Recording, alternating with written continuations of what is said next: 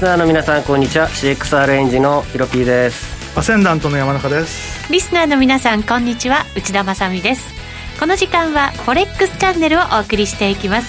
改めましてパーソナリティはヒロピー君と山中康さんです。よろしくお願いします。よろしくお願いします、はい、お願いします。さてドル円ですけれども現在は109円台での推移ということになっています。109円47銭から48銭です。えっ、ー、と110円まで乗せる場面も昨日一昨日その前か、ね、週末ですかね、うん、先週末ねありましたけれども。さあそこからはどうなるのよっていう感じですけどね。やっぱり110円台の大台は売りもいったっぽいですよね。いったっぽいですか、はいしばらくじゃあまだまだレンジ内の動き、まあ、レンジが若干上がったような気もするけれども、なんとなくちょっとね、はい、今日なんかはじりじりと水準、ね、上値が重いんで、まだレンジの中ってことなんでしょうね。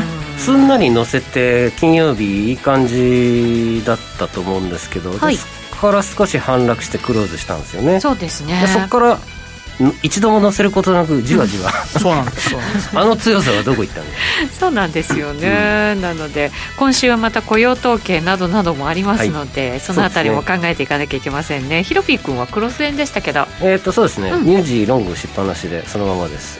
今度もねまた後でお話ししますが、うん、指値がまだ空振り中空振りっていうか刺さってない。今度意外とおとなしくなっちゃいましたよね、そうなんですよ、金曜日の日にぐんと伸びて昨日今日はちょっとおとなしい感じですかね、まあまたちょっと、えー、ここ数時間ニョキッと伸びてきましたけども、はい、でもまだ今週入って1円いないぐらいですよねポンド円も。そうなんですよね。ただどうですか、うん、金曜日に大きく動いた割には調整幅もそんなになくてっていうことなのでこれは強いと見るのかそれとも強いと見ていい見ていい、うん、でも155まではちょっと引きつけたかったんだよね。なんで3035なんだろう？みたいな。あと20ぐらい頑張ろうよみたいな。あなかなかじゃあその水準までいってくれないっていうのも 強さの？強さの秘訣？秘訣？あやだな。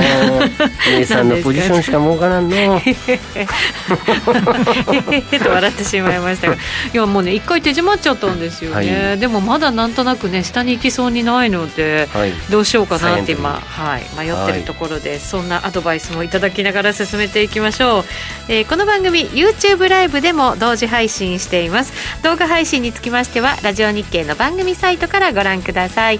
またその動画に連動したチャットもありますのでそちらから随時質問なども受け付けていますそれでは番組進めていきましょうこの番組は forex.com の提供でお送りします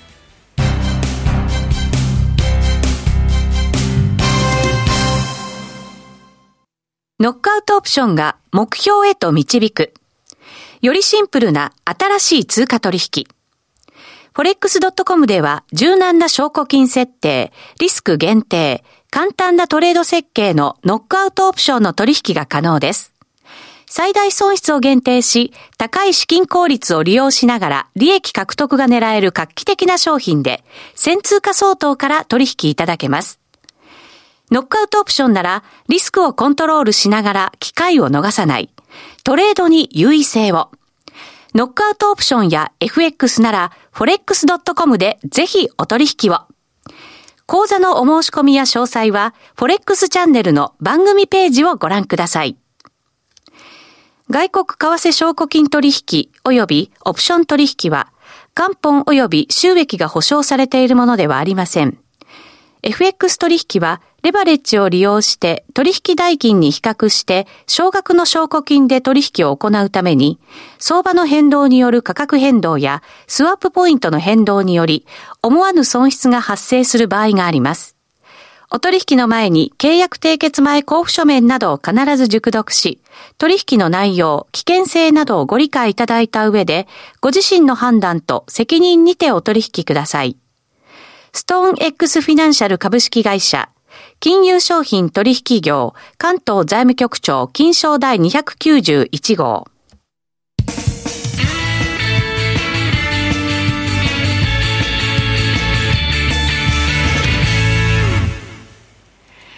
まずはフォレ、えー、 Weekly Forex Strategy のコーナーです。このコーナーでは最近のトレードと今後のマーケット戦略について話していきたいと思います。さあ、それでは山中さんです。先週はユーロ円のポジションを持っていらっしゃいましたよね。ままだ持ちっぱなしですね。持ちっぱなし。はい。はい、2円狙いで。お、2円狙い。ちなみに、おいくらで仕入れたんでしたっけ？132.6でロングなんで、134.6はあるかもしれないなぐらいのつもりでいるんですけど、はい、逆にあの、ここから下がって、3円60ぐらいに下がるとちょっと嫌な感じなんですよ、チャートの形が。一回頭つけたっぽくなっちゃうんで、でね、だからまあ、ストッププロフィットは1円。はい。利食いは一応、まあ、2円とはあの決めたわけじゃないですけれども、次に4円台しっかり乗せていくって、伸びたところかな。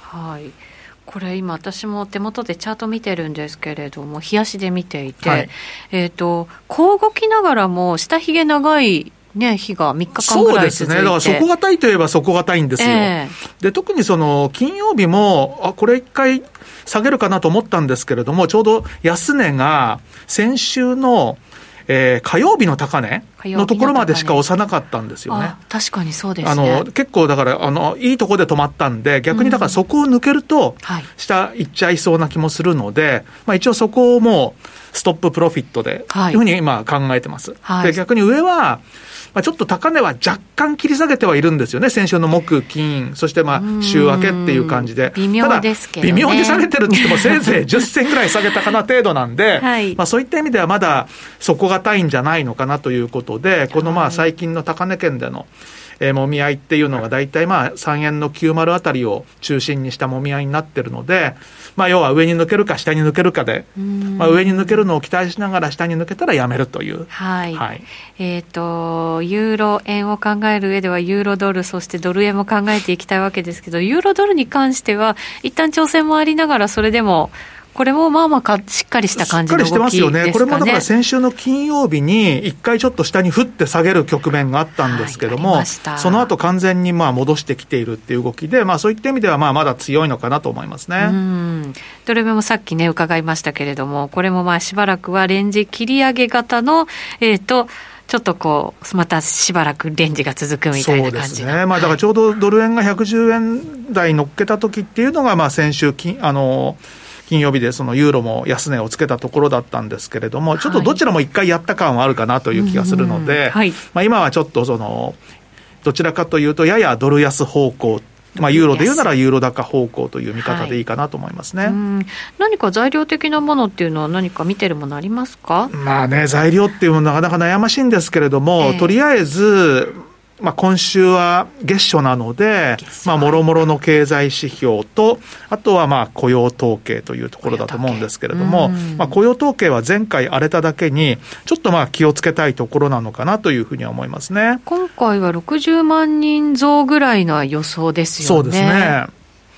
だから、まあ、前回はそれこそ100万人と言いつつ、もう、二十何万とかっていう感じで、もうね、びっくりした感じだったんで、久しぶりにひどかったっていう感じだったんで、そうですね。まあ、今回もどうなのかなだとは思いますけどもね、まあ、他にはあと、まあ、欧州なんかでは PMI の改定値というのが、ば、なんかね、ポロポロ出てきますし、はい、あと他にも、まあ、それこそオーストラリアの GDP なんかがあったりとかっていうことで、あとはまあそうですね、あのまあ、雇用統計に先立って、えー、民間の雇用関連の数字があって、まあ普段だったらあまり、ねね、あの注目されないと思うんですけれども、はい、まあ、今回ちょっと気にしてる人もいるかなっていう気がしますね、うん、まあ、そうですね、FRB が引き続き雇用重視というところもあるので、はい、そのあたりは結構注目かもしれませんね。えー、そうすると、じゃあ、ユーロ円しばらくロングで持ったまま。そうですね、はい、まあもうどちらにしても、あの下はもうここまで来たらやめるというのは決まってるので、うん、まああのちゃんとオーダーさえ置いとけば心配ないかなという感じでしょうかね。はい、なるほど、はい、2円狙いでいきたいぞということですね。はい、わ、はい、かりました。さあ、そしてヒロピー君、改めて、クロス円でしたけれども、ドル円と、えっ、ー、と、ニュージードル円ニュージーか。はい。はい。まずニュージーから。はい。ニュージーは、ポジションを取ってそのままステイなのでステイではい、うんまあちょこっと含み益かなっていうところですね。79円ぐらいで買ってるんで。おなるほど、はい、そうすると今が79円69銭70銭ぐらいの水準そうですね、まあ、一時80円乗ってたんですけどね。はい、はい、なので、えー、まあそれをスイングしていくらまで引っ張ろうかしらというところでございます、はい、もう一度80円乗せるとねしっかり81円ぐらいまですっと飛んでくれるんじゃないかと久しぶりの水準になりますよね。いや久しぶりですよね。80円台ってなるとおっていうね。ねそうですよね。ちょっと来てますねみたいなそんな感じですよね。はい。前回でも80円つけた時あつけてないんだ。これもっと前に遡らないといけない、ね、相当久しぶりですよ。えっ、ー、と、チャートで見ると2018年以来ぶりですね。ほうそうですか。3年と5か月ぶり。3年 3年半ぶりぐらいです。なるほど。みんなすべてのクロス線って2018年の2月以来ですよね。すべてというと語弊はあるんですけどほとんどが、うんうん、あそうなんですね、うん、ずっと円高だったんですね。そうですね。全体的にコロナまで、ね、ショックまで。はいそうか、それもだからクリアして、さらにその前の水準目指そうということになってるわけですからね。やはり月足で反転かな？お月足までいっちゃいますかそれを言ったら、さっき出てたポンド円に至っては、はい、2016年の国民投票以来ですからね。そうですね。そうなんですよ。その狙っていたポンドだから5年ぶりですよ。見ていただきたいんですよ。はい、見ましょう、見ましょう。ラジオの方は申し訳ないんですが、まあ言葉で何とか表現していきます。はい。えー、ポンド円はですね、2018年の1月の高値が大体156円のミドルなので、あと5、60銭、70銭ぐらい、70銭ぐらいの距離におりまして、ここを突破すると、もう次は190何円の高値ですね。えー、はい、今山中さんがおっしゃった通り、195円、2015年の高値かな。まあそうですね、高値的にはそうですね。しかも安値まで結構なスピードで落ちていったわけじゃないですか、うん、長い期間かけて。すごいです、6、70円落ちたんだどうなんでしょうね、これってあんまりこの節目なく、結構戻っていくようなイメージってできるもんなんですか？可能性はありますよね。そんなイメージただ、そこまでポンと強いかっていうのはね、ちょっと疑問ですけどね。先ほど BOE の副総裁が2時半ぐらいかな、はい、何か言った。2時過ぎ。えーと、物価上昇、圧力、増大を警戒しているっていうコメントをしたそうですね。そうですか。だからインフレ警戒発言とみなされて、なのでなんか50銭ぐらいニョキニョキ上がったんじゃないですかね、この数時間ララムスデン副総裁ですね。はい。なんかこのところちょっとね、あの下押しするわけじゃないんですけど、上値重くなってきてるかなみたいな2日間でしたけれども、そうするとまた上目指す可能性が出てきてるわけですね。はい、あちょっとフォレックスさんのチャートがちょっと変な下髭が出ちゃった。155円。あらあらあらあら。これはついてないと思います。はい。たまにありますけどね。たまにあるやつですね。はい。なので、なので、ここを突破していけば、え久しぶりの高値付近突破のレジスタンスが、まあどうでしょう、ざっと適当に引いてみますと、この辺りにいらっしゃるので、ここまでですね、うん、そうするともう2016年のブレグジット以来の高値圏に差し掛かって、まあ、ステージが上がるという感じですね。なるほど、はい、月足に戻すとこんな感じですね。ここですね。2016年の高値は。次163円ぐらいですね。なるほどね、うん、でここを抜けまあでもここでを高値というよりはまあこっちだと思うので、うん、195円のなかなか幅の広いなかなかダイナミックな相場になりますよ、うん、そうすると。これはもう月足でダブルボトムをネックラインに今差し掛かってるので、もうなんかもうあと50銭なんかも絶対いくだろうと思ってますけどね、はい。うん、そうですね、うん、ダブルボトムでございますよこれは。久しぶりなので私ちょっと一旦そこでもうもう一回落ちてもいいかなと思ったりしたんですけど、これもみんなきっとね上見たくてしょうがないと思いますよ。早いですからねポンドこういうとこ抜けると、そうですよね。これもそうですよ、ね、抜けた時には1円上とかもうねいかにもありそうなんで、あらあらあらあら。すごい少ない単しか持ってなかったんですけど、うん、ビビって利確しちゃいましたが、はい、持っとくべきでしたね、はい、ちなみに前回、はい、前回前々回かな、うん、この2009年から2013年にかけてのこのダブルボトム。はい。ここはアベノミクスで抜けてったのかな？この163円、まあ、似たようなプライスですね、ここを抜けてったらもう1回もタッチしてないんですよね、もう、もう一気に195円まで上った一番最初のこの、あ、ここか。ギリギリここで足がタッチしそうでしたけど、触れてもいないぐらいなので、月足で見てるんで、ここ、163円の10銭ぐらいと、ここの安値は、163円の889なんで、これわずかに見えますが、70ピップスの差開いてるんで、ここ、全く戻ってきておらず、戻らずに一気に190円まで行ってしまったので、さあ、今回、156円の50を抜けたら、もう、永遠に帰ってこない。っていうことはないと思うんですけれど、当面帰ってこない。ポンドの特徴？それが。宿命じゃないですか、ね、宿命はい。なので、まさみ内田ポジションは、また含み益が30円ぐらいになるんじゃないかと。なるほど、ね、はい。えー、助言をしておきます、私が。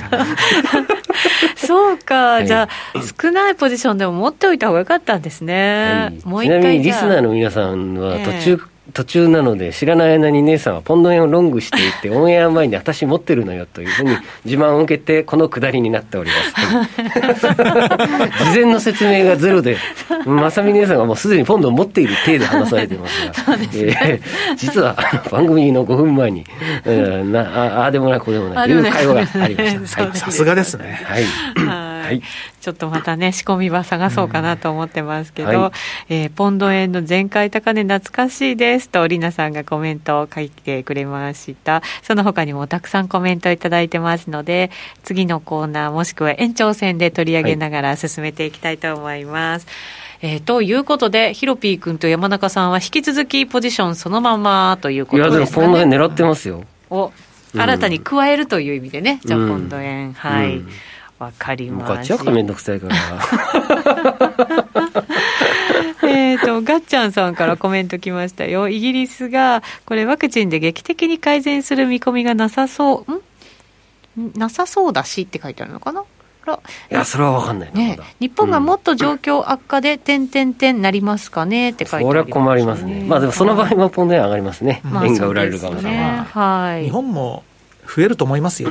増えるというのは、まあ、あのいや接種接種のペースは今ね、本当にあの規模、拡大しながら、1000万人乗ったんですよね、だから10%近く、10%超えてるからもう。まあ、そのぐらいですよね、うん、一時期それこそ2%だ、3%だっつって、4%超えたぐらいから結構早くなってきたのと、今年選挙あるんでね、やっぱり早くやらないとだめですよ、ね、政治絡んできますからね、うん、そうするとですね、ううもう、いや、多分彼らにとってオリンピックよりも選挙だと思いますよ。うん、確かにそうですね、で、それにワクチンってやっぱり直でね、つながってくるところありますからね。わ、かりました。では、一旦お知らせ挟みます。 Weekly Forex Strategy でした。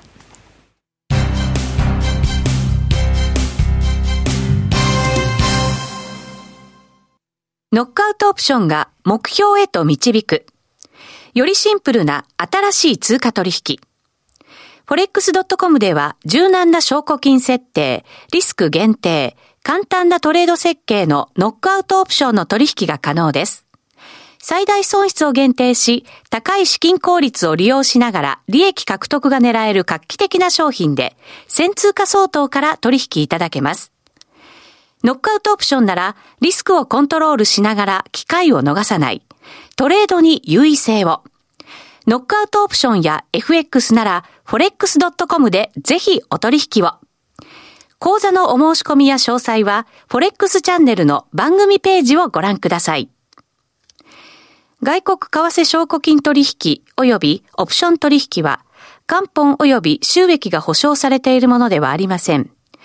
FX 取引はレバレッジを利用して取引代金に比較して少額の証拠金で取引を行うために、相場の変動による価格変動やスワップポイントの変動により、思わぬ損失が発生する場合があります。お取引の前に契約締結前交付書面などを必ず熟読し、取引の内容、危険性などをご理解いただいた上で、ご自身の判断と責任にてお取引ください。ストーン X フィナンシャル株式会社金融商品取引業関東財務局長金賞第291号。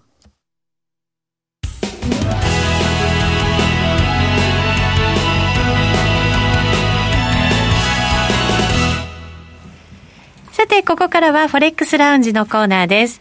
このコーナーでは FX やノックアウトオプションについてのアイデアやポイントなどを伺っていきます。ここからのゲストです。波乗りトレーダー黒黒助さんです。こんにちは。よろしくお願いします。どうですか、最近のトレードは？えー、っと、今は、えーと、ノーポジションなんですけどお珍しいですね、はい、ノーポジちょっとはいえー、っと先週は結構なんか良くて、はい、えー、っとドル円と。ニュージー円。をロング。あそうだ黒月さん先週いらっしゃってたっけ？先週,、えー、先週は馬さんですよ。先週馬さんでもそうですね。来たばっかりだと思います。そうか。えでもそれでもヒロピー君と同じポジションってその前から同じでしたっけ？大体もう似てます。かぶってます、ね、いつもいつもかぶってるんですよ。あらやだ。このお二人。見られてる。仲良しさ。ん花木我慢にしてるかどっちか。でもなんかね分析方法が似てるから。似てるんですよねそうなんですよね。似てると思います見てるとはい、じゃあチャートで移していきましょうか、はい、ドル円出してみましょうはい。お願いします。まあでもさっき今朝いいとりあえずサポートにはいたんですよね、うん、朝。10時。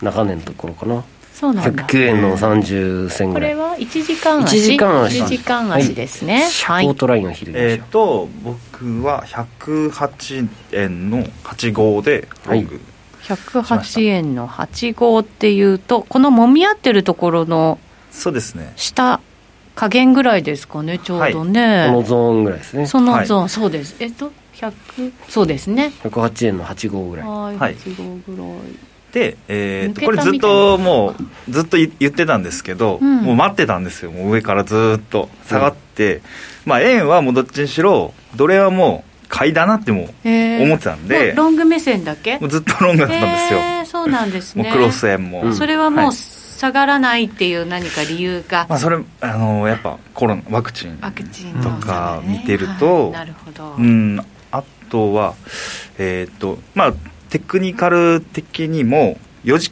間足で4時間足ですか、はい。えっ、ー、とフィボナッチを引いてはい。えっ、ー、といつ頃から引いてみましょう？えっとですね。